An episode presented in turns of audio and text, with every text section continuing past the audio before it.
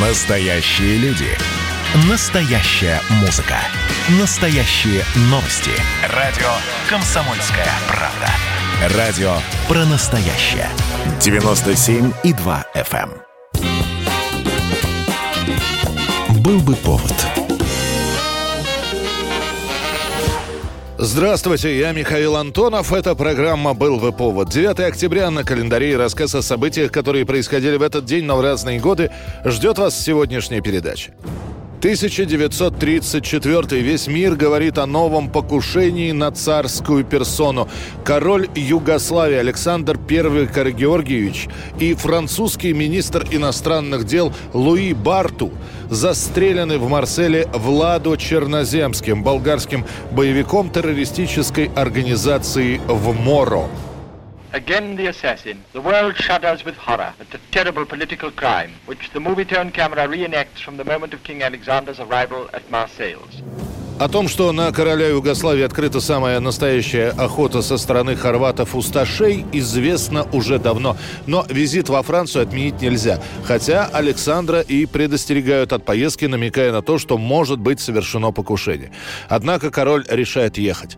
Добираются до Марселя морем так безопаснее. Александр I, облаченный в адмиральский мундир, сходит на берег Старой Гавани. Здесь его, как и предполагалось, встречают генералы и министры. Потом предстояла поездка на автомобиле. Это было «Ландо» с откидным верхом. Никакой брони. Самый простенький автомобиль для передвижений, который был арендован в последний момент перед приездом короля в обычном гараже. Этот выбор, как ни странно, поддержал министр Барту, считая, что открытая машина позволит публике и репортерам лучше увидеть гостя. Итак, кортеж начинает движение, он достигает площади биржи, как вдруг из толпы навстречу автомобилю, где находились Барту и Александр, выбегает человек. Он ловко проскальзывает между конной охраной, и пока та разворачивала лошадей, прыгает на подножку автомобиля. Дважды стреляет в короля Югославии, после ранит в руку министра Барту и четырежды выстрелит в генерала Жоржа and Bartho's fatally wounded.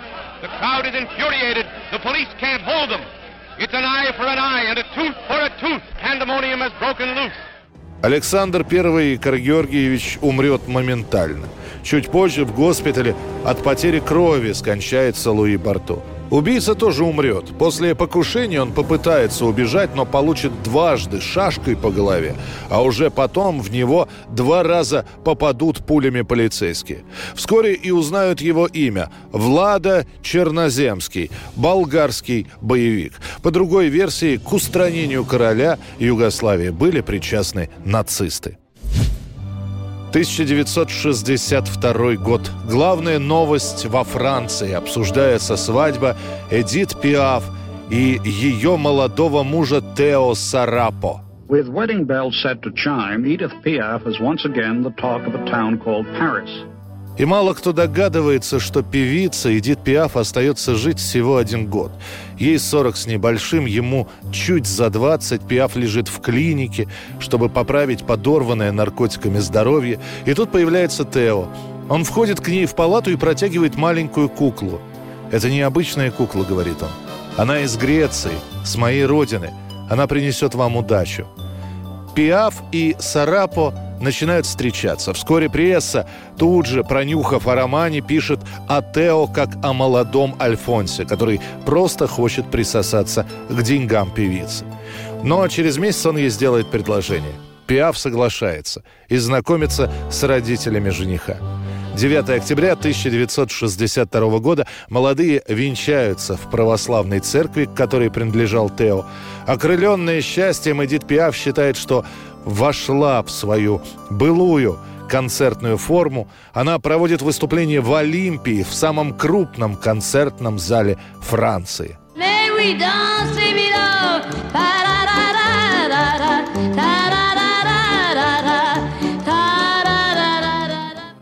Только Эдит Пиаф и Тео знали о приговоре врачей. Максимум год. Пока Эдит Пиаф лежала в клинике, у нее диагностировали рак печени. Они будут вместе 11 месяцев. Последние две недели у нее приступы, во время которых она кричит и никого не узнает. В короткие моменты просветления Эдит Пиаф видит рядом Тео и говорит, ты не заслужил такого.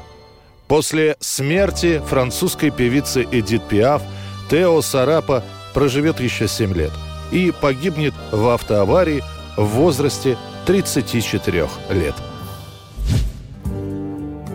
Год 1989. На центральном телевидении СССР показывают первый телесеанс врача-психотерапевта Анатолия Кашпировского. До этого еще летом показали интервью с Кашпировским, и вся страна наблюдала, как обычный человек управляет пусть и не всем, но хотя бы половиной зала. А люди, сидящие в зале, прямо на своем месте засыпают, непроизвольно крутят головой совершают странные движения.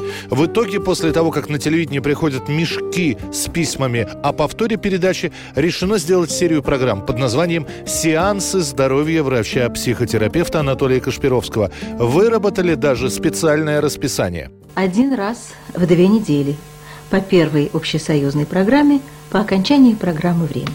Повторяться передачи будут на следующий день в утренние часы.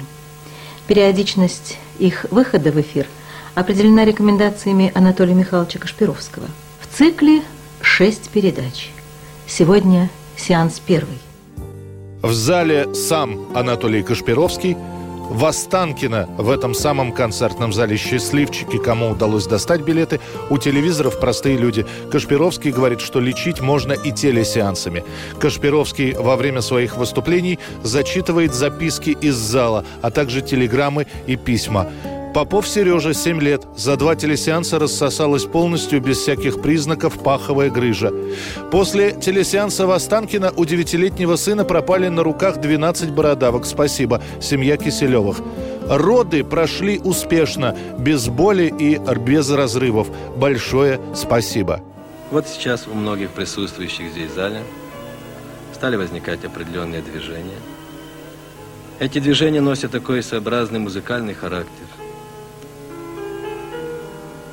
И у каждого они свои. Но это не обязательно, чтобы такие движения возникли. Вы должны это понимать. В течение нескольких лет Анатолий Кашпировский и Алан Чумак – главные телевизионные целители советского телевидения – Год 1961. Сингл Рэя Чарльза «Hit the Road Jack» занимает первое место в американском чарте и держится две недели. Перси Мейфилд сочиняет эту песню в 60-м году. Но он записывает демо-версию без музыки, только голос, и отправляет ее продюсеру. Сам Перси не выступает. У него травма лица, которую он получил в автомобильной аварии.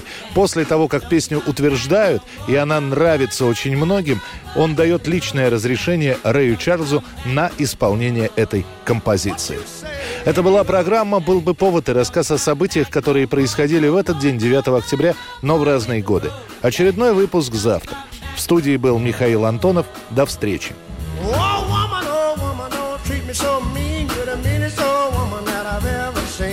I guess if you say so, I'll have to pack my things and go.